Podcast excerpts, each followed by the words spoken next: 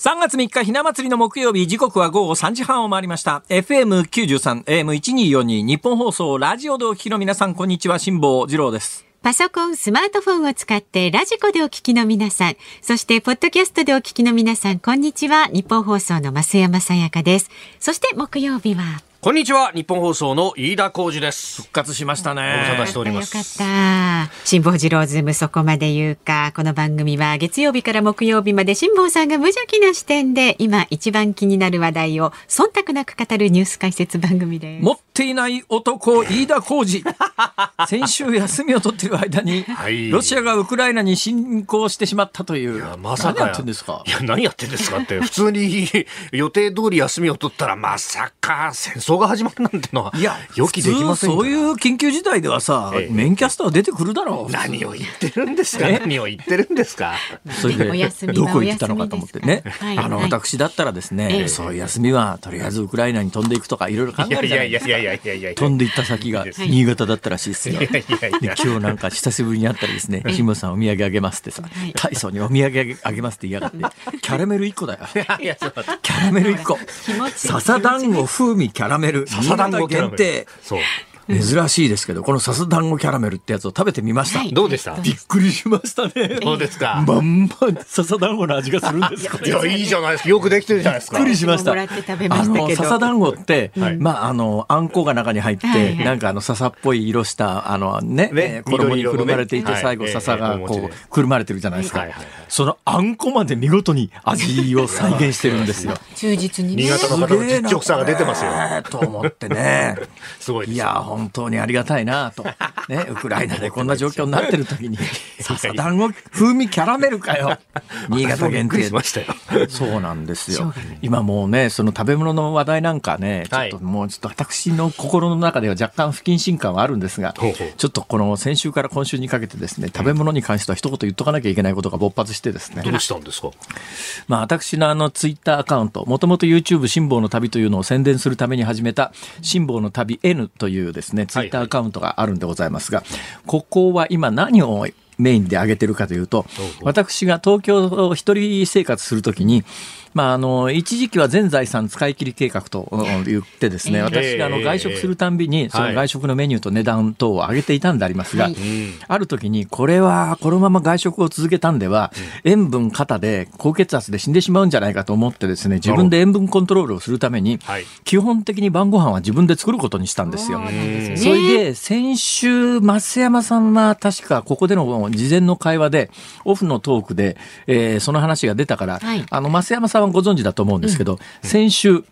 私ですね、はい、私結構好物の中の上位に位置するのが、はい、えー、某有名食品会社のインスタントのホワイトシチューというやつがあるわけです。うん、クリームシチューとかホワイトシチューとかって言って、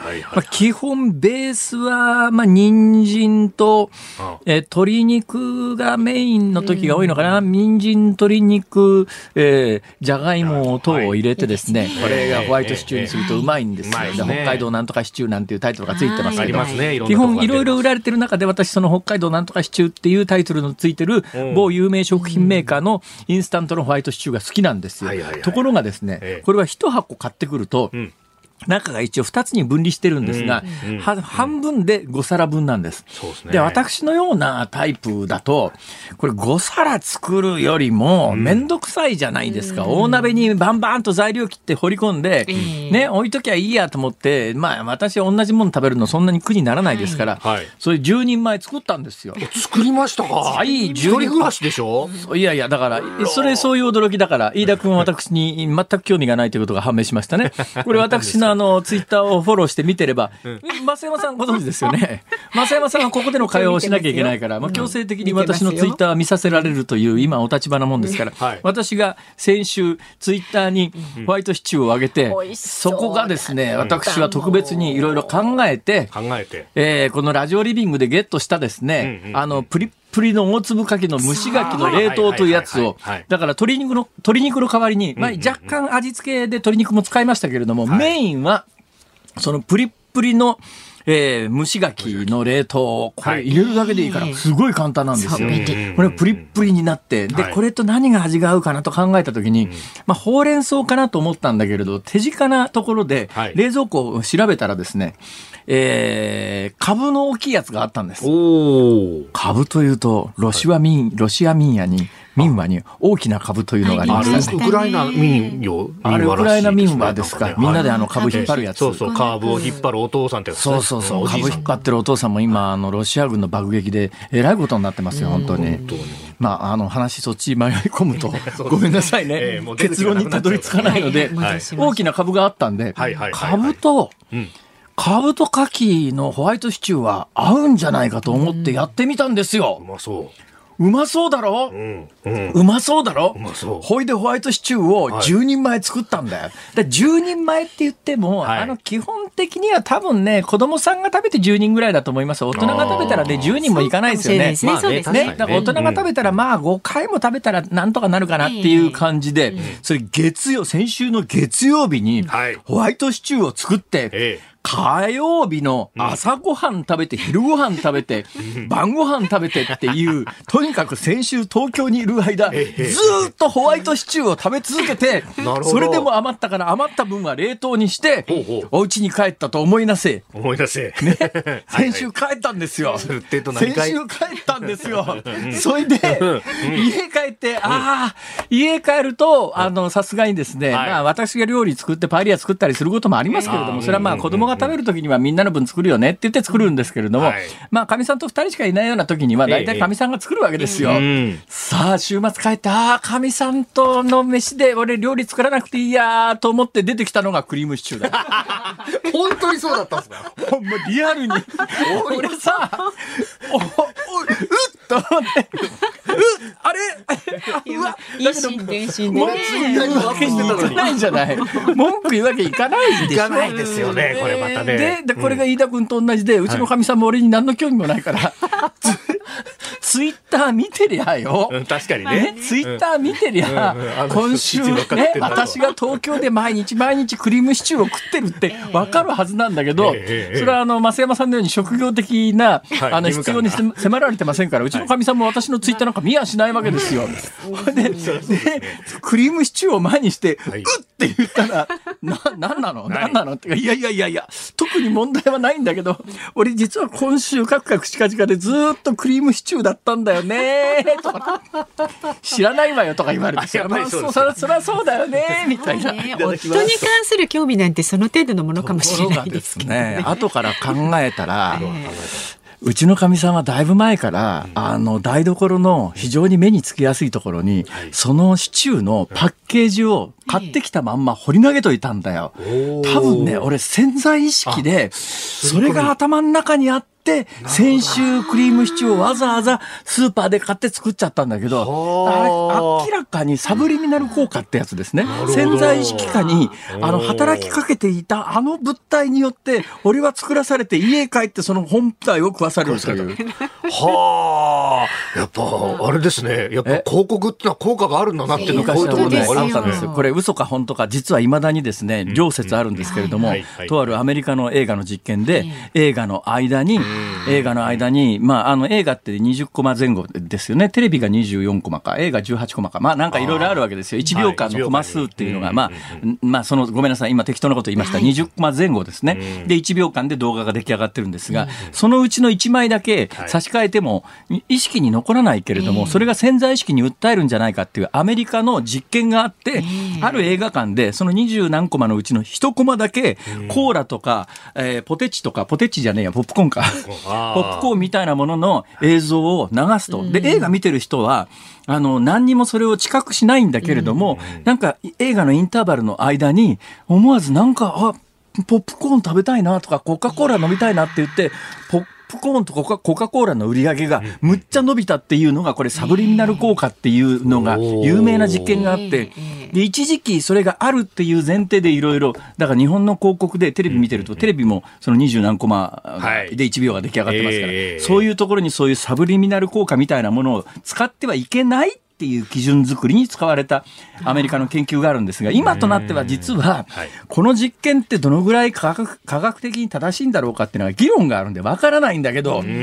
私に関して言うと、間違いなくサブリミナル効果だと思います、ね、もうまんまとね。この2週間で俺はどんだけクリームシチュー食ってんだっていう。1年分は食べたじゃないですか。そ うそう。美味しいからいいじゃないですか。そうですね。えまあ今、あの、難民の皆さん、冗談じゃなくて難民の皆さんは、あの、100万人単位で、えウクライナからあの周辺国家に流れてるんですが、今はまだね、ある意味みんな興奮状態だし、ウェルカムで温かく受け入れて、もう宿も食事も料理用意しましょう。ところがこれが長期間になってくると、だんだん食べるものもシェアしなきゃいけないとか、えいうことになってきたときに、どこまで持続的に支援できるのかっていう、だから人1日あたり生きるのにやっぱり2000カロリー前後は必ずいりますからね、それは私、太平洋横断で、ちょっとカロリーが下がっただけで、まあ2か月で、私の場合は生き延びましたけども、75キロから60キロまで、劇的に、もうちょっとカロリー少なくするだけで、一気に体重落ちますから。まあ、だからそのあたりの国際的な支援を、え気長く、気長くというか、あの、持続的にね、えー、やっていかなくちゃいけないんだけど、まあ、一日も早くなんとかね、その皆さんが家に帰れるように、ということで、今日も最新ニュースをお届けしてまいります。はい、では、株と為替からお伝えしていきましょう。笹団子の話だったんだよ、もともとは。笹団子風味キャラメル。さて、えー、東京株式市場日経平均株価反発でした。昨日と比べ184円24銭高い、えー、2万6577円27銭で取引を終えております。まあ、ロシアへの経済制裁に伴う影響などを踏まえて、FRB アメリカの連邦準備制度理事会による利上げのペースが緩むんじゃないかという見方で海外優勢となったと、えー、それからロシアとウクライナの停戦交渉2回目の会合が、まあ、まさに日本時間、えー、このタイミングで開かれるんじゃないかということが言われておりますが、まあ、その期待も相場を支えたということです、えー、為替は1ドル115円70銭付近昨日と比べ70銭ほど円安となっております。さあ、辛坊治郎ズームそこまで言うか。この後は昨日から今日にかけてのニュースを振り返るズームフラッシュ。で、4時台には、笹川平和財団上席研究員の小原凡司さんに、ロシアによるウクライナへの軍事侵攻について今日も伺っていきます。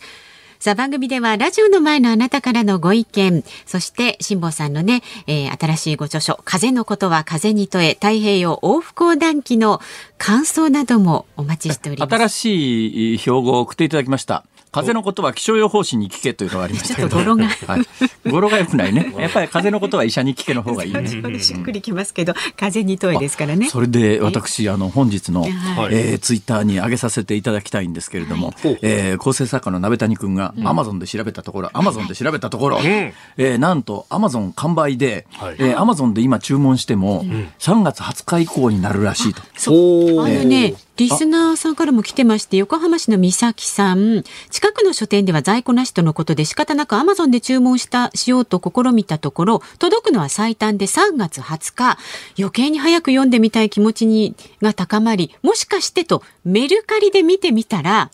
初版が3000円で出品されていました。初版3000円はね、はっきり言って安いと思いますよ。アマゾンのだから新品でプレミア付きみたいな売買が、あれ、まあ合法的なんだろうね。多分再販売制度っていうのは値段下げちゃいけないんで、高く売っちゃいけないっていう説はないのかな。制度はないのかな。なんかわかんないけど、まあ一応中古なんだけど、新品の中古ってやつが、4700円ぐらいで出てますから。まあ。そうなんですよ。だから私ね、家族のために今は初版を5冊ストックしてあるんですが、これをね、放出しようかと思って。ほら。え？いや、いいでしょ。自分のものいくらで売ろうと。自分のものだけど確かにね。道義的な。そうですか。お手元に置いて、皆さんも読んでください、ねはい、ありがとうございます。さあ、メールは、zoom、zoom アットマーク 1242.com。番組を聞いての感想はツイッターでもつぶやいてください。ハッシュタグ漢字で辛坊治郎、カタカナでズーム、ハッシュタグ辛坊治郎ズームでつぶやいてください。で、今日のズームをミュージックリクエストのお題はいかがいたしましょう？はい。昼ご飯にカレーを食べて、晩ご飯もカレーだった時に聞きたい曲。シチューじゃなくて。シチューじゃなくてカレーですかまあ、シチューでも何でもいいんですけど、大体オーバーラップするのはカレーが多いじゃないですか。確かにね。サラリーマン昼飯カレー食って帰って。おい、夜もカレーかよっていうことないですか？人生の中中ではたびたびありますよね。たびたびありますね。はい。じゃあそれでお待ちしております、別にカレーじゃなくてもいいですけど、昼ご飯と晩ご飯が被った時に聞きたい曲。同じものだった時ね、ズームアットマーク一二四二ドットコムまでお寄せください。この後は最新のニュースにズームします。ニッポン放送ズームそこまで言うか。このコーナーでは辛坊さんが独自の視点でニュースを解説します。まずは昨日から今日にかけてのニュースを紹介するズームフラッシュです。日本時間今日午後にもロシアとウクライナの2回目となる停戦協議が行われます。ロシアのウクライナへの軍事侵攻をめぐる国連総会の緊急特別会合でロシアを非難する決議案が賛成多数で採択されました。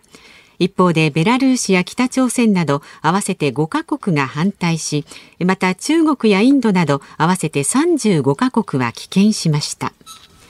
国連のグランディ難民高等弁務官はウクライナから近隣諸国に逃れた難民が今月3日までに100万人に達したとツイッターで明かしました。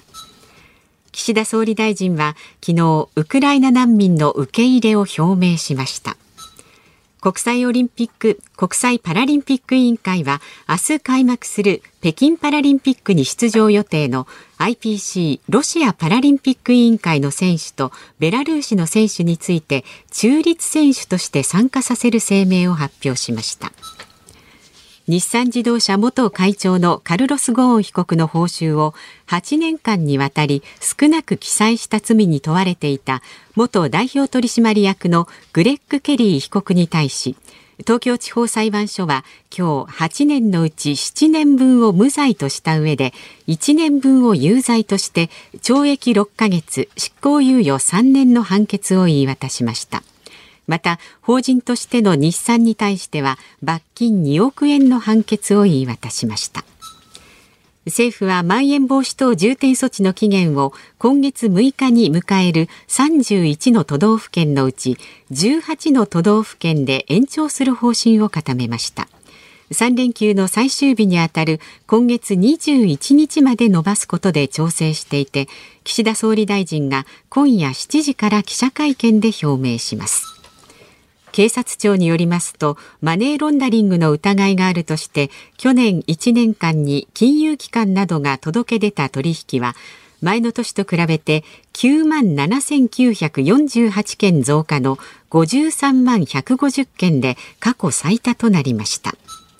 アメリカのアマゾン・ドット・コムは2日、実店舗の書店アマゾン・ブックスをすべて閉店すると明らかにしました。2015年からアメリカで展開しインターネット書店の逆進出と話題になりましたが実店舗戦略の見直しを受けて撤退することになりました、えー、一番最後のニュースですが、はい、えアマゾンが実店舗普通の書店出してたんだっていうのが、うん、えー、逆にびっくりしたんですがこれはアメリカの話で、はい、えー、アマゾンは日本では出していないので、まあそうですかっていうだけの話ですね。えー、さて、えー、今日の最新のウクライナ情勢ですがこれ情報が錯綜し始めてましてね、はい、ロシア側が主張するのとえー、ウクライナ側が言ってるのとだいぶ違うと。例えば、あのウクライナの、まあ、南部にヘルソンという町が人口30万ぐらいらしいですけどね、はい、南部のヘルソンという町があるんですがロシアの国防省は、うん、えー、省はあの省って大臣じゃない方ですね、はい、大蔵省の省ですね、えー、大蔵省ってもうないですけど、まあ、行政機関の、はい、ロシア国防省は、えー、南部ヘルソンを掌握したと発表したと、うん、ところがロイター通信アメリカ CNN はえー、それからウクライナ、アメリカもそうなんですが、いや、このロシアの発表は信用できないと。はい、えー、いうことで南部ヘロソンではまだあの戦闘が継続していると。この辺りもよくわからないですね。ただまあ、南部ヘルソンっていうのもどちらかというと、ウクライナの周辺部ですから、はい、ウクライナの中心部まではロシアは侵攻してできていないんだということが逆に言うとね、わかりますが。まあ、地図で見るとヘルソンのあたりはその黒海に近いところで、まあ、黒海周辺の大きな都市というとオデッサという町がありますが、まあ、そこに、えー、だんだんと近づいてきているんじゃないかと、ねまあ、この辺りを制圧するロシア的な意味としては、はい、あのすでに占領領しているあの黒海のちょうどのどちんこみたいな形で、上からぶら下がってるあのクリミア半島っていうのがありますが、はい。クリミア半島が今孤立してるんですよね。でこのクリミア半島から、はい、陸路を使ってロシアまで行く回廊というか、はい。えールートがここを制圧するとできると。いう、まあ、そういう意味ではロシア側にとっては軍事的な要衝と、ウクライナにおいてはやっぱりあのある意味その自分の領土を取り戻すための非常にキーになるところなんで、何としても守りたいというそういうところの攻防が行われていると。で今までロシアはですね自国の兵士の死亡というのを発表していなかったんですが、はいえーここへ来てようやく発表し始めました。ロシアの同じく国防省ですね。えー行政機関の国防省ですが、ロシアの国防省は、ロシアの将兵498人が死亡したと。1597人が負傷したと発表しています。で、同じくロシアはですね、ウクライナ側の死傷者は、将兵2870人以上なんだと。だからまあ、あのーウクライナの兵士は3000人近く殺したけども、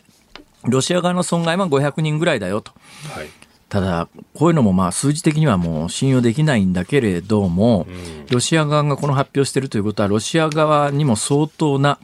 えー兵員の命が失われる事態になっているということが、これはもう明らかですね。ええ。だからもう完全にロシアは想定外だったと。これはもう今朝の報道、昨日から今日にかけての報道でもいろんなところで出てますけれども、はい。あのロシアの国営通信社が、ええ。ーしウクライナ侵攻の2日後にですね、今、プーチン大統領名で、いや、あの、戦争に勝ったと。だから無血開城で、ウクライナ占領したと。これからウクライナはロシアのもんだみたいなはい言い方の、まあ、ももうちょっとひ、あの、上級な言い方ですが、まあ、例え、例えて言うとそういうことですね。内容的には。まあ、だから言い方変えると、ロシアの立場からすると、ロシアのおかげでウクライナは平和な国になったと。ね、ファシストが国から追い出されたみたいな、勝利宣言みたいなものをロシアの国営通信社が、えーまだ戦闘始まったばっかりの時に流しちゃって、どうやらこれは、はいえーロシアとしては戦争始まってすぐに大統領その他がみんなウクライナの大統領その他が逃げちゃうと、すぐに無血開城で全土掌握できて、要するにロシアには一人の兵員の損害もなく、あっという間にウクライナは占拠できると思っていて、予定校を書いていて、はい。その予定校が出ちゃったっていう。うんうんうん。予定校のよくあのツイッターとか私の YouTube なんかもそうですけれども、はいえー何月何日何時何分にアップロードって決めて、打ち込んどくんですね、はい。多分それ解除するの忘れてたんじゃねえみたいな。えええええまあえ本音のところが表出ちゃってすぐにまたそれ削除されたそうですけれども、うん。ああプーチン大統領の本音はこの辺にあったんだなというのが橋なくも見えてしまったという一幕がねこの2日ぐらいの間にありましたけれども、はい。えーどうやらやっぱりそういうプーチン大統領の思いの通りにはなっていないと。えーでもね、これちょっと今日はあの5時、4時台に専門家がいらっしゃるんで聞いてみようと思うんですが、うんうんうん。どうなんだろう、アメリカにとってもその辺は想定外誤算だったんじゃないのかなと思うんだよね。うん。どういう意味かということも含めて、ちょっとそのあたり、4時台に話を深めてみようと思いま詳す。しくお伺いいたします。以上ズームオンでした3月3日木曜日、時刻は午後4時を回りました。東京有楽町日本放送第3スタジオから辛坊治郎と。増山さやかと飯田浩二がお送りしておりますご意見をご紹介しはいます、、ありがとうございます。す兵庫県神戸市旅をするなら一人旅さん44歳男性からいただきましたへいへい勉強させてもらいながらラジコで聞かせていただいています。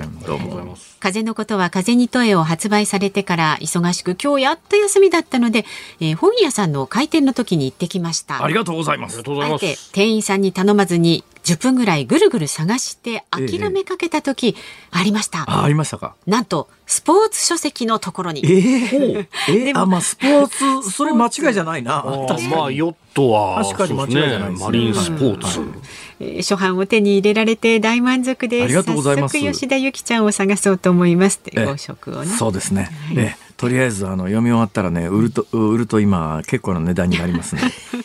そういうことを俺がアドバイスするとそうそうそう一時版権者がいていいのかってツイッターで、ね、売れないように売れないように あのサインをしようと思ったら誰も私にサインを求めないという サインを求めないということはこいつらみんな売ろうと思ってんなみたいな。ちゃんと本棚にこうねしまってください読み終わったらね。あのね運気爆上げですから。そうそうね運気爆上げ本ですから。そうなんだって成功してますから今回そう。なんですよはい。じゃあ前の失敗してるやつが売れなくなるじゃないですか。ああれはあれででもね面白かそうそう。った。だからその失敗してるやつを読んでいただいた後そうそうそう。はい。あの運気爆上げの今回のやつを読んでいただきます。ああ、2冊セットでだけどね、まああのぶっちゃけを言うとこの間からお話ししてる山の家の創作っていうのが続いてあおりまして、あはいはいはいはい。で昔好きだった本が続々出てきてるんですよ。海光健さんのオーパとかね。ー。有名なブラジルで釣りする話ですね、はい。それから全東洋海全東洋街道とかそれから深夜特急とかですねインド放浪とかっていう名著の数々が次々出てきてそれを改めて読んでいてはい。今回の本がすっかり恥ずかしくなってそんな。やっぱ開口健と比べちゃいけないけどね。比べる相手間違ってるけどさそれは草野球やってる人がね長嶋茂雄と比べるようなもんだからそれはダメだろうとは思うけれどもでもやっぱりああまあ本物の旅行作家の本ってすげえわと改めてやっぱ開口健とかすげえなで開口健のオーパなんて本はねほとんどが写真だからね。おー。開口健の書いてあるところなんか本当にちょろちょろなんだよ。だけどそのちょろちょろがすごいんだわ。あちょろちょろすげえみたいな。あ。ちょっとすげえ。はい、それちょっと読んでから今回の本を書き起こしたら、はい。全部パクリでなんとかなったんだけど。いやいやいや、それはそれで5色以上の大問題になりますから。よ。あそれだったら大丈夫ですよ。今回知ってますか？え？今日の今回の本の前書き部分はですね、はい。ほぼ上村直美さんの本のパクリですから。ええまあオマージュというとリスペクトしてるということでね、はいちゃんと書いてありますもう完璧パクリですから。もう我ながらこんなにうまくパクれるもんなんだと思って。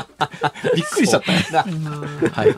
えっ、ともう一ついきます。お願いします。か？静岡県の岩田市サックスブルーさん、18歳の男性の方。あありがとうございます。ね、高校生。毎日聞かせていただいています。へ。高校3年の男子です。入試に役に立ちます。ね、僕は吹奏楽部でトランペットをやっていました。で、一昨日卒業式があり、ええ。そこで好きな女の子に告白しました。ほうほう。相手は同じ部活のトロンボーンの子です。なるほど。なるほど。で3年の最初で部活が終わってそこから好きになりましたが大学受験があって躊躇しておりやっと自分の思いを教室いいです ね。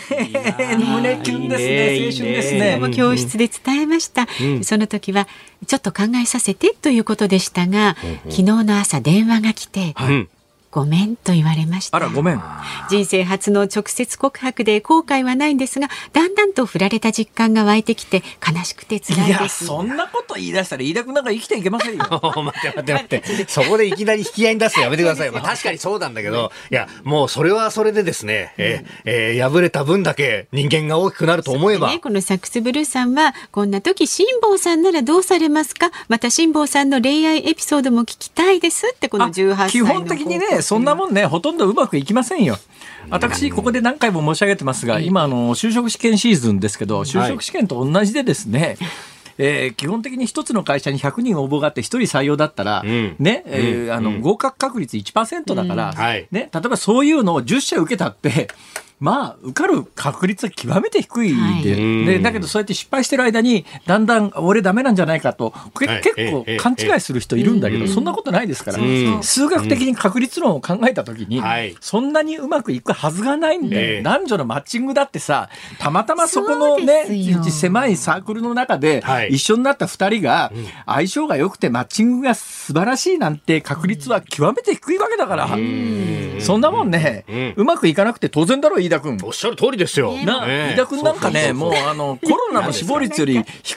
低いみたいな。いやいやいやいやそこで、まあどっちもざらつくだろこの話は本当。ですよ。本当ですよ。いや、まあでも、でもね、いや、それであっても、あの、誰か見つけてくれる人がいたりとかっていうのがあったりするわけですから。これから多分もっといろんな人に出会いますからね本当に大丈か夫あの18歳。いや、もうね、無限の可能性があるよ。あのね、捨てる神あれば拾う神ありって言いますから。捨てる神ね、うんあそうですそうです。だから大丈夫です。あはい。メールまだまだお待ちしております。メールはズームアットマーク 1242.com ツイッターはハッシュタグ辛坊治郎ズームでつぶやいてください。さあこの後は笹川平和財団上席研究員の小原凡司さんにロシアのウクライナウクライナへの軍事侵攻について伺います辛坊さんが独自の視点でニュースを解説するズームオン。この時間解説するニュースはこちらです。ウクライナの非常事態庁が民間人2000人以上が死亡したと発表。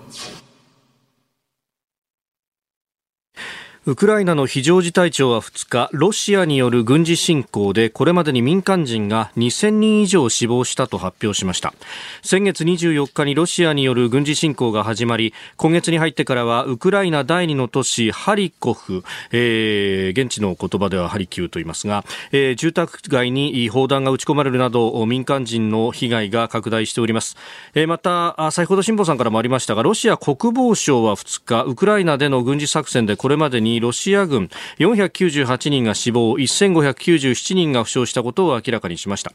ロシア側が死亡者数を発表したのは初めてのことです。でウクライナ側の死者はこのロシア国防省によればですが2870人以上負傷者およそ3700人としていて2月24日の侵攻開始からの7日間で双方合わせ3000人を超す死者が出たことになります。では専門家の方をお迎えしております。笹川平和財団上席研究員の小原凡司さんです。よろしくお願いいたします。よろしくお願いします。えー、小原さん現状の戦況どう見てらっしゃいます？はいあのーまあ、これまでのロシアの軍事作戦がうまくいかず、あのキエフを陥落させることができなかったというところで、えー、プーチン大統領の思惑は外れたということだと思いますが、はい、あの3月1日からあの軍の作戦は明らかに変わりました。あそうですか、はい、であのまあ、協力しているヨーロッパのシンクタンク、中央ヨーロッパのシンクタンクの人と話をしていても、ええ。えー、異なるモードの戦争を始めたという言い方をしています。どういうことですか、はい、あのそれまではあの多分政治的な戦争をやってたんだと思うんですね。はいはいえー、国際社会に対してプーチン大統領はこれは戦争ではない、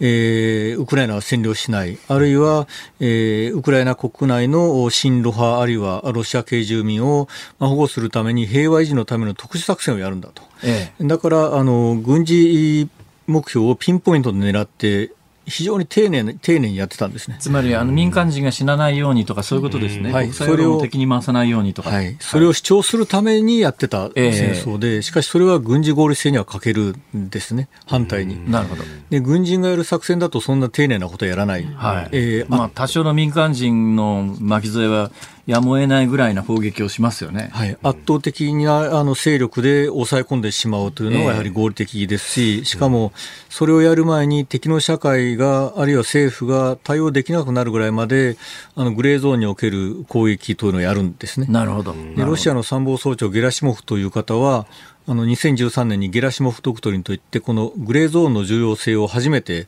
論文で、まあ、ドクトリにした方と言われてます、ね、ゾーンって要するに多少の民間人のあの犠牲は、えまあ、当然のこととして攻撃するってことでしょ？平たく言うと。ええ、あのただ今、ハリコフでそれが始まってるんです。よ、え。ー、であのグレーゾーンで何をやるかというとあの物資を止める港、道路、あ、はいはい、の空港を封鎖して物が入らなくする、えー、食べ物なくなるとみんな不安になりますから、はい、そしてあの情報を遮断して孤立化させる。えー、であのそうすると何が起こっているのかわからない、えー、仲間とも連絡が取れなくて不安になる、はいはいはい、でそこにサイバー攻撃などをかけて、えー、まあ、ライフラインガスライあの、ガスのパイプラインですとか、電気、水道ガスですね、まあ、そういったものを止める。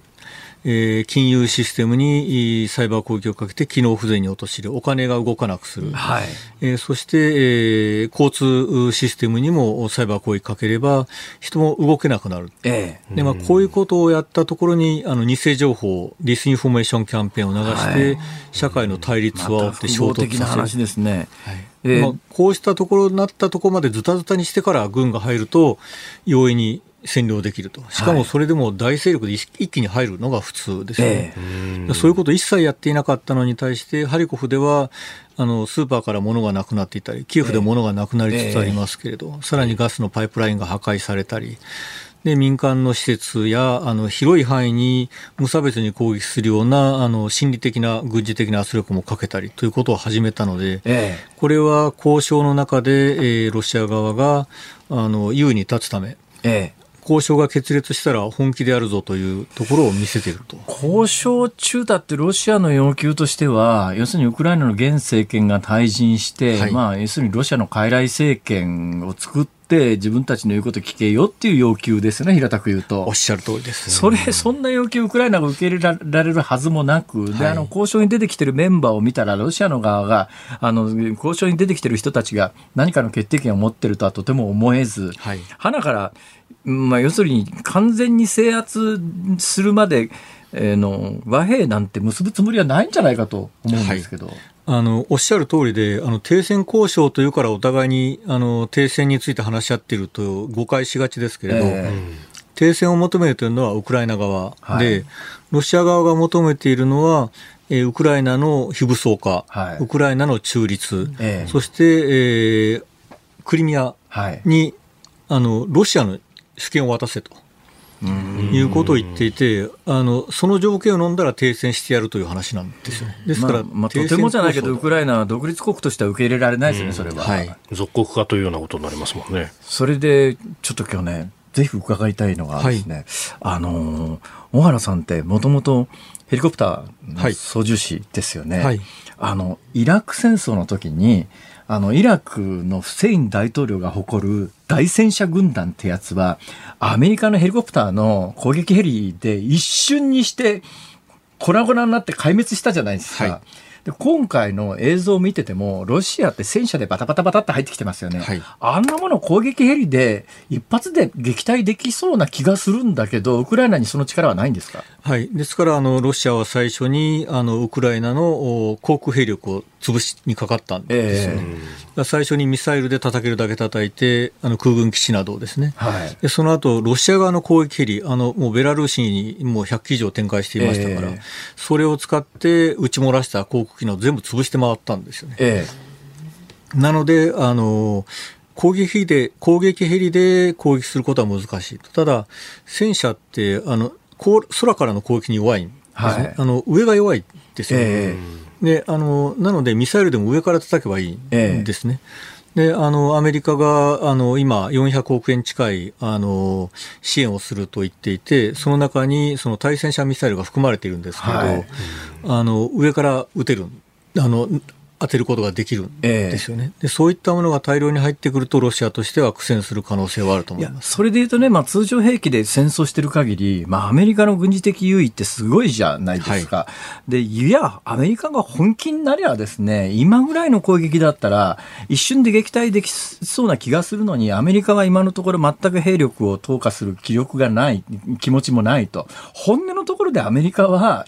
ウクライナは最終的にロシアにくれてやるぐらいの気持ちなんじゃないかとも思うんですけど、どうなんですかね？はい、あのー、まあ、最初始まった時はもっと早く終わると思っていたということもあるんですけれど、えー、アメリカやあのヨーロッパの国々、まあ、全員ではないにしても、まあ、ウクライナさえ泣いてくれれば、はい、あの NATO にあの進軍さえしなければと思っていたと思います。えーただ、ウクライナがここまで持ちこたえると、やはりこれを無視することはできない。ということは、つまり、ウクライナの抵抗いや、国際世論の高まりみたいなものは、プーチン大統領にとってだけではなくて、アメリカにとってもちょっと想定外だったっていう感じですかね。アメリカの情報は、情報組織は結構、あの、すごくてですね、えあの、ロシア国内の、あの、権力闘争の状況までどうも掴んでいたようです。えいろいろ情報戦などを展開しながら、あの、長期化する可能性も見ていたんだと思います。はい、えー、ですから、あの、まあ、短期で終わる場合、そうでない場合、いろいろ想定したと思いますけれど、え。あの、アメリカのプーチン大統領は知りませんけれど、少なくとも情報組織はあの長期化して、そこにアメリカがどんどんあの支援をしていって、えー、まあ、それがさらにプーチン個人を、プーチン氏個人をあの弱体化させる可能性を見ていたんだと思いますね。昨日あたりのアメリカ発の報道で、いや、キエフ陥落もそんなに長くかからないみたいな話があったんですけど、どうなりそうですかね？はい、あのいくらウクライナ軍がその眼鏡に抵抗しても、やはりあの装備などに圧倒的な差があると、やはりどうしても消耗戦ですから、えー、あの先にウクライナ軍がやられてしまうことにはなります。はい、ですから、その、えー、兵力差がどの程度かということによると思いますけれど、えー、今度はもうプーチン大統領も、まあ、本当に軍事的にあの大勢力で潰しにかかるということですし、ええ、あの軍だけを狙うのではなくて、無差別に攻撃をする、あの広い範囲を制圧するような武器を、あの爆弾などを使い始めていますので。ものすごい数の人が死にますよね。はい。ですから、あの、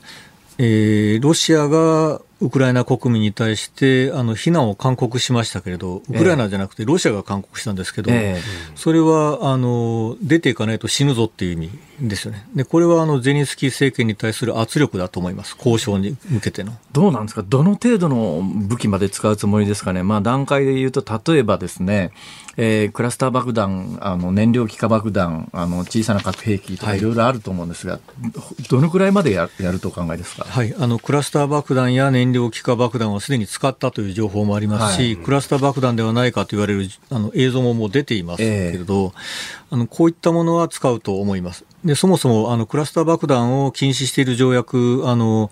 ロシアは加盟していませんので、えーあのもちろん加盟している国はあの情報薬違反だと言って非難はできますけれど、ロシアにはあのそういったなるほど。使わないという、別に国際法上の義務はないということですね、まあ、戦争になったら、でももう、そんな国際法上の義務がどうのこうのっていう話でもないだろうとは思いますが、はい、ただ、あの、プーチン大統領の主張が崩れるんですね。ですから、ええ、今恐れているのは、先ほど申し上げたグレーゾーンの中で、情報的にウクライナを孤立させるんじゃないか、はい、今はウクライナの国内の情報、いろいろな状態で出てきていますけれど、え、これが出てこなくなったら、あの非常に危険な信号だと思っています。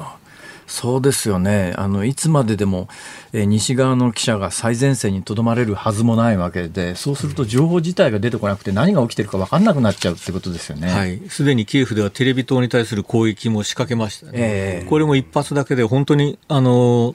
崩そうとしたわけではないと思いますけど、はい、今後これやるぞということですよね。ですからあの、インターネットが通じなくなり、電話が通じなくなりということになると、あのウクライナ国内ではロシア軍がやっていることは全く見えなくなってくるということになると思います。で、えー、小原さんの一番考えられる今後のシナリオとしてはどんな感じですか？はい、あの今後を見通すというのは非常に難しいんですけれど、えーただあの、ウクライナは最後まで頑強に抵抗するだろうということは、えー、そんなに短期に解決するのではないのではないかと。はい、でえー、その間にそのロシア国内がどう動くかだと思います。すでにプーチン大統領の側近たちの中にも、あの、プーチンと距離を置く批判的な人たちも出てきていると、えー、特に経済界はあのやはり経済制裁によってルーブルなどずたずたになってますから、はい、あのプーチンについていても利益がないと思い始めると、えー、えー、プーチン支持から離れるとなるほど何より怖いのは軍ですね。はい、あのショイグ国防相ですとか、あのゲラシモ参謀総長は、すでにあの GRU というあの軍の中の情報組織なんですけど、えー、これを使って、えー、プーチン大統領の追い落としを図るのではないかという人さえいるくらい。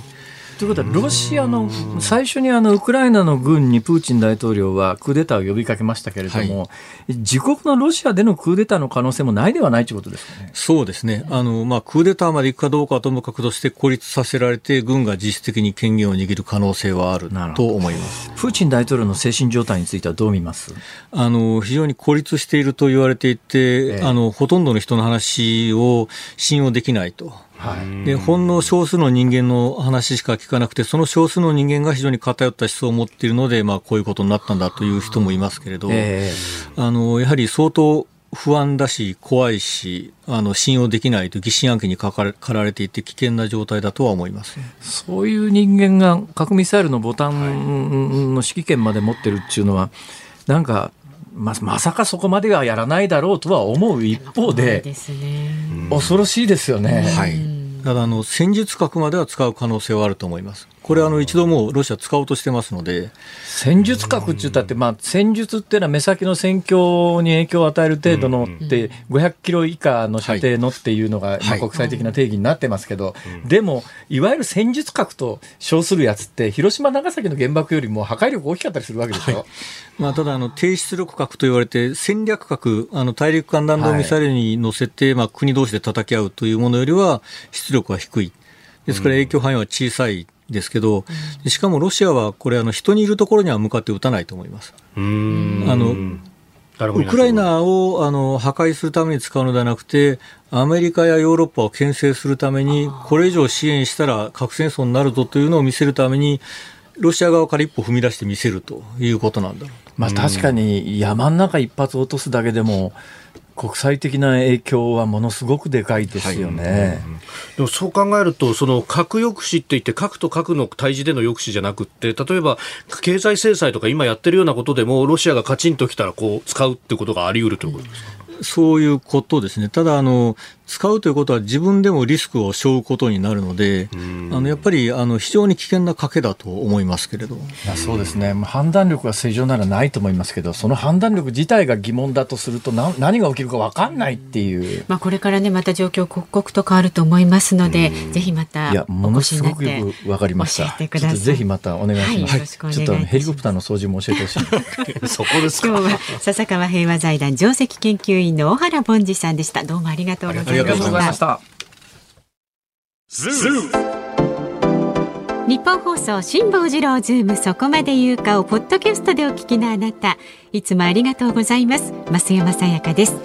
お聞きの内容はポッドキャスト用に編集されたものです。辛坊治郎ズームそこまで言うかはラジオの FM93 AM1242 に加えてラジコでもお聞きいただけます。ラジオラジコではポッドキャスト版にはないコンテンツが盛りだくさんアトムさん吉田由紀ちゃんの中継企画さらに辛坊さんが「夕刊フジ」の気になる記事を解説するコーナーそして辛坊さんが聴きたい曲をお送りする「ズームオンミュージックリクエストなどポッドキャストでは聞けないあんなことやこんなことがいっぱいです。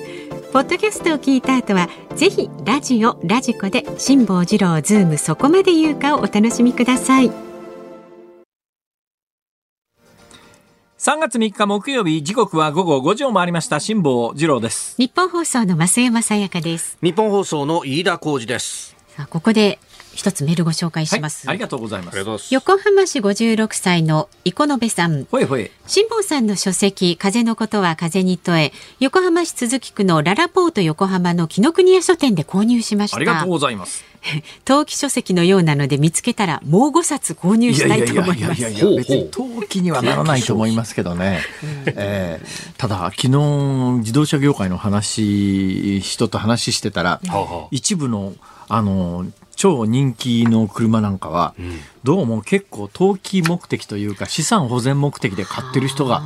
いるっていう話でどうやらあの資産保全に回ってる人いるらしいですよ。なるほど。私なら真珠買いますけどね。ぜひあの今日素敵なもの微妙にして回してみました。オーロラ花玉。そうですよ。ぜひお求めになってください。では ズームミュージックリクエストねご紹介していきますが今日は昼ご飯と晩ご飯がかぶった時に聞きたい曲ということですね。はい。神奈川県川崎市のヘベレケさん49歳男性の方。矢野明子さんクリームシチューああ、辛坊さんね、なるほど。重なっちゃった。ええー、それから白熊さんはですね、八神純子さんのデジャブああ、なるほど。これもなんとなくわかりますね。えー、それから千葉県の君津市ふみふみ二十三さん。山崎正義さんのお家に帰ろう。確かこれあのシチューの CM ですね。そうそうそう。はい、はいそして神奈川県のドレミさん松任谷由実さんのリフレインが叫んでるお願いします。どうしてどうして僕たちは出会ってしまったんだろうというのもね聞かされて。はあ、まあそうですね。うん、はい。えー、目黒区にお住まいのデーブ夫人さん、二十七歳。 Perfume のタイムワープをお願いします。お昼にタイムワープしてランチは違うものを食べたいと思います。無理です。はい。もう過ぎてしまったことはどうしようもないですが。そう。はい、狛江市のママネちゃんはですね、昼と夜のお食事がかぶったらチェッカーズの素直にアイムソーリーでしょう。いや別に謝らないと思いますし、謝る必要もないんじゃないですか。まあね、はい、仕方のないことですから。えー、ペンネーム足立の楽太郎さん49歳はですね、今日のお題昼カレーで夜カレーでかぶった時の曲、ドリカム何度でも。おなるほど。何度でも。そうそう、えーそのぐらい開き直った方がいいですね。はい。あとは杉並区のケルゾーさん54歳、えー本日の辛坊さんのひらめきリクエスト愛妻家の辛坊さんなら共感していただけると思いますがせっかく食事を用意してくださった奥さんに敬意を表して文句は言えませんというわけで、はい郷ひろみさん言えないよ、えーまた長崎市のね中堅さんからはですねええ。牧真二さんのあーやになっちゃったをお願いします、ね ストレートですねこれね。牧。真二さんのあーやになっちゃった。え結構私あのウクレレで特訓しましたから。お。これあのコード三つで弾けますから大丈夫です。はい。うんお箱。それから埼玉県海横さん47歳ですねさだまさしさんの関白失脚。え？っていうのがあるんですって。関白宣言のアンサーソングで、はいああるんですか？もう歌詞の中に俺より先に寝てもいいから夕飯ぐらい残しておいていつもポチと二人 昨日のカレーチンして食べるというフレーズがあるんです。後半が深いのでできれば後半まで最後まで流してほしいです。多分ね。今日月曜日じゃないんでその時間がないと思います。はい。なるほど。はいはい、わかりました。大体そんな感じですか。はいはいえーそうですね。じゃあこれにしましょう。ドリームズカムトゥルー。何度でも。何度でも何度でも。ウェルカム。物事前向きに。そうそうそうそうですねそう、奥様もせっかく作ったんですからね。さあ番組ではラジオの前のあなたからのご意見は24時間お待ちしております。えー来週はですね実はあの私がですね月火水木あの有給休暇を取らせていただきますので、はい飯田君について逃亡です。いやいや、逃亡じゃないです。これはあの労働法上仕方がないらしい。年度が変わるところですから。えーこれあのお休み取らないとはい地元の労基局に怒られて、そうなんですねえー責任者が呼び出し食っちゃうっていう。そうなんですよ。はいですしょうがないですね。でも、でもどうなんだろうな。ラジオとかテレビの出演者にそれを当てはめるのは いかがなものかと思うけどな。まあでも当ては当てはめないと悪徳業界だとずーっと365日ね 働かされるなんていうことがあっちゃいけないということもね。まあ我が社は大丈夫ですよ。ええこうやって取れますこれ以上言うのやめときます。はい。サラリーマンです。そうですそうでえ、す。サラリーマンなのサラリーマンですよ。ですよ。飯田君サラリーマンですよ。サラリーマン総理大臣のモノマネラジオでやらないだろい。や、ちょっと待って待って待って。好んでやってるというよりは、振られてやってるんですからね。あ、そう。そうそうでしっかあのしっかりとしっかりとねはい何ですか総理。お休みをしていただきたい。兵器を養っていただきたい。わかりました総理。あの総理の えっ、とはい飯田総理の後輩のアナウンサーにちょっと私の、えーそうなんですよ。代わりを頼みましたので。まさか内田君じゃないだろうな。なんでそんなまさかっていうんそうなんでですすか。内田君がですね、しっかりと、はいしっかりと、しっかりと、守りますしっかりと。彼は誰のモノマネができるの？いやー、どうだろうな。やめてくださいねそうそうそう、振るの。そういうのフリーズしちゃいますからね。そうですね。そうですよ。あの音がなく真面目だから、本当に。そう。そう、やばい、モノマネしなきゃって言って、今から練習してるかもしれない。や来週めてください。くれぐれもやめてください。メールはズームアットマーク一二四二ドットコム。それからツイッターハッシュタグ辛坊治郎ズームであなたからのご意見お待ちしております。辛坊さんが独自の視点でニュースを解説するズームオン。今日最後に特集するニュースはこちらです。菅前総理大臣核保有について議論はしてもおかしくない。菅前総理大臣は昨日インターネット番組の収録で日本の核保有の是非について非核三原則は決めているが議論はしてもおかしくないと述べ核保有をめぐる議論を容認する考えを示しました。一方岸田総理大臣は昨日の国会答弁の中で非核三原則があることに触れて政府として認めることは難しい議論することは考えていないと明言しております。まあ、はい。岸田総理大臣の立場に立つと、うんえうん。こういう立場を堅持するのが政治的に一番安全なので、はい。この立場を、えー在任中変えることはないだろうと、これもしあの違うことを言ったらそれだけで大騒ぎになるのまあがそうですね。もう目に見えてますから、はい。えーもう一部のメディアが頭おかしいんじゃねえのレベルで大騒ぎするし一部の政党もそれを機に徹底的にまあ政府追及のきっかけを与える。と。いうと岸田総理としてはとりあえずこう言っとくのが100%安全策なので、はい。えー私が総理大臣でもし自己保身に走るんならこの答弁以外はないですね、うーん。常識的に。はい。何せあの広島。島出身ということになると、はい特にそうで、うん。まあ言っちゃそれだけのことなんだけどね、うーん。言っちゃそれだけのことで、議論すること自体がおかしいっていう議論はそもそもおかしいわけで、まあ、言論の自由のあるこの国において何を言ってんだよって話なんだけど、だけど日本では長年この問題に関しては議論すること自体が、えータブーとされてきた長い歴史がありますから、はい。なんつったって、あのーえー持たない、作らない、持ち込ませない。はい。持たず作らず持ち込ませず。佐藤栄作総理はこれでノーベル平和賞までもらっちゃいましたから、はい。だけどあの時代に日本に核兵器がなかったと考える人は、ほぼ軍事専門家はいないと思うよ。うんうんだってアメリカが、あの当時は、今はもうアメリカ核戦略で、核戦、世界的な核戦略の中で、はい。えー端の艦船等には、うん。あの核兵器積んでないっていうのが、うん。もうこれ常識になりつつあります。はい。だからまあちょっとな偶発的に何か起きると危険すぎるので、ええだから一箇所に集めておこうという戦略なんだけど、佐藤栄作総理の頃ってそういう戦略じゃないですから、はい。末端の原子力なんとかみたいなところに核兵器はまず載せていたはずで、うん。日本寄港するときにはい。それを外すということは軍事常識としてありえないとうん。いうことで言うと、あの時代にだから佐藤栄作さんがあのノーベル平和賞を取った、えー持ち込ませずって言ってた時代に、はいでもおそらく政権の中枢部は いやそんなこと言ったって米軍の艦船が日本に寄港するときには積んでるよね ってもうあのみんな知ってたんだけど、言わないことにしておこうっていう暗黙の了解の中で、えー今日まで来たと。いうことがようやく、はいあの議論してもいいんじゃないのっていうような雰囲気になりつつあるというのが実態だからね。うんうんうんうん。そういうことに関して多くのメディアは知っていながら、はいあのなかったことにして話をするっていうこの習慣は総理なんとかならんのかまさにしっかりと、しっかりと検討してまいります。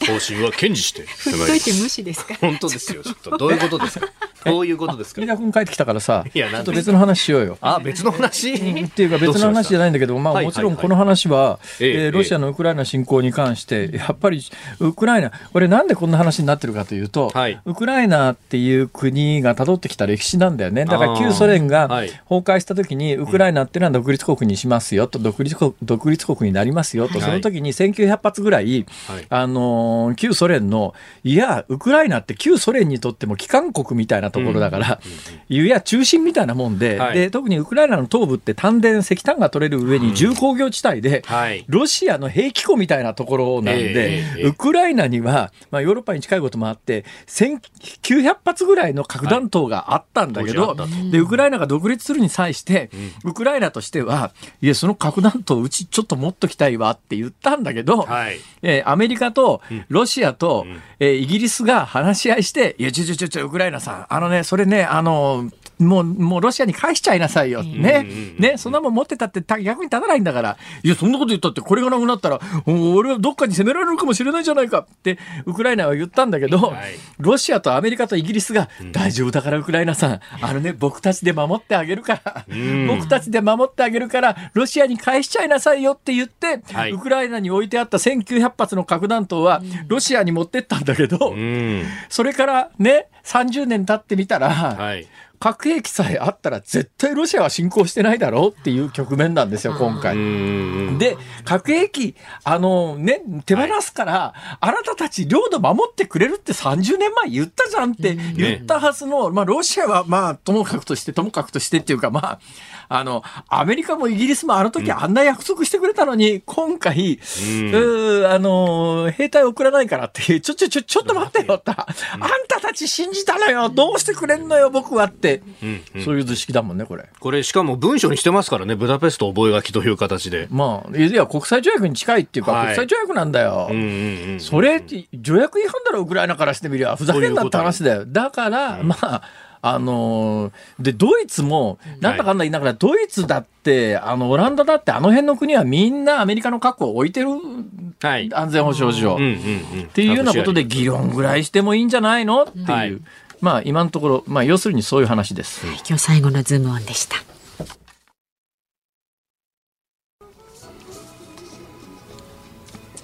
ズームオンミュージックリクエストをお送りしているのは、ラジオネーム、足立の楽太郎さん、ペーパータイガーさん、ピートモさん、えーお三方のリクエストで、Dreams Come True 何度でもでございます。えー名曲ですね、はいあの困難にこう立ち向かうということを応援するという素晴らしい曲で、えー東日本大震災の後ラジオで最も流れた曲らしいですよ。今年は東日本大震災から11年なんですよ、はい。去年はで10年だったんで、うん。去年までは、まあ、3月11日が近づくとですねもう朝から晩まで東日本大震災、えーいろいろいろんな角度から、あまあ、お伝えしてたんですけれども、これはもうマスコミも白状なもんで11年になっちゃうと急にやらなくなっちゃったりなんかするんですがでも、そんな中でも飯田君今年も取材に行くんですね。はい、えー今週末予定をしてあおります。今週末、そうですか。はい。えーいうことで、ねその3月11日が今年も本当に近づいてまいりましたが、うん。はい。えー。いや、本当このウクライナの話とかコロナとかがあって、その、どこまで幅を各社割いてくるのかっていうのもね、そうです。ね。あのーうん、この間まで、うん、まあ、各局、えーコロナ一色だったのが、はい。えーウクライナ一色になり、はいということで、本来はいろんなことがあっても、その時のタイミングで、まあタイミングでってこともないんだけど、やらなきゃいけないことってあるはずなんだけど、どうしてもそういうことが忘れられがちになっちゃうっていうのはね、本当にあの、自戒を込めて、はい。え、一言じゃねえなとこう思いながら、ではいもそんな中、えー週末、飯田君、被災地に入るということなんで、気をつけてしっかりと取材してきてください。そうですねはい。まあでも、10日休んでたからな。まあ元気ありますからね今ねすごいね充電されてますから。そ んな。さあお聞きの日本放送この後は鶴子の噂のゴールデンリクエスト、いで明日の朝6時からももう元気に飯田君お送りしますよ。いやいやいやそんなハードル上げるのやめてくださいよ。いやいやいやえー明日はですね、慶應義塾大学総合政策学部教授の広瀬陽子さん。まあ、あー旧ソソ連地域のご専門でもいらっしゃいます。まあ、ウクライナの話ですとか、ロシアの思惑等々、えー掘り下げていこうと思っております。はい。そしてその後朝8時からは、えーあなたとハッピー明日は春風亭一之輔さんとあの煙山光則アナウンサーでお送りしますのでお聞きえ、になんで？え だから私が。明日から休み。明日から休みなの？そうまた中途半端。な。そうなんですよね。ちょっと取り方がね。えどっかなんか予定があるんですか、何にもないですけどあのちょっとゆっくり体のメンテナンスしつつ。いやーそういう時にですね、はい。ゆっくり私の本を読んでいただいて。もう一回ですか？あもう一回読んだんですか？いやねじっくり読みましたよ。感想もお伝えしたじゃないですか。正義ですかもいやそれえ過去に読みましたよ。いつの本よそれ。何なんですか。本よそまれあそれでズームは見るほどありますの下由紀アナウンサーはいよろしくお願いいたします。内田君、うわちゃーどうなるんだろう？辛坊治郎ズームそこまで言うかここまでのお相手は辛坊治郎と。まあすいませんかと。飯田浩二でした。来週は聞き物ですよ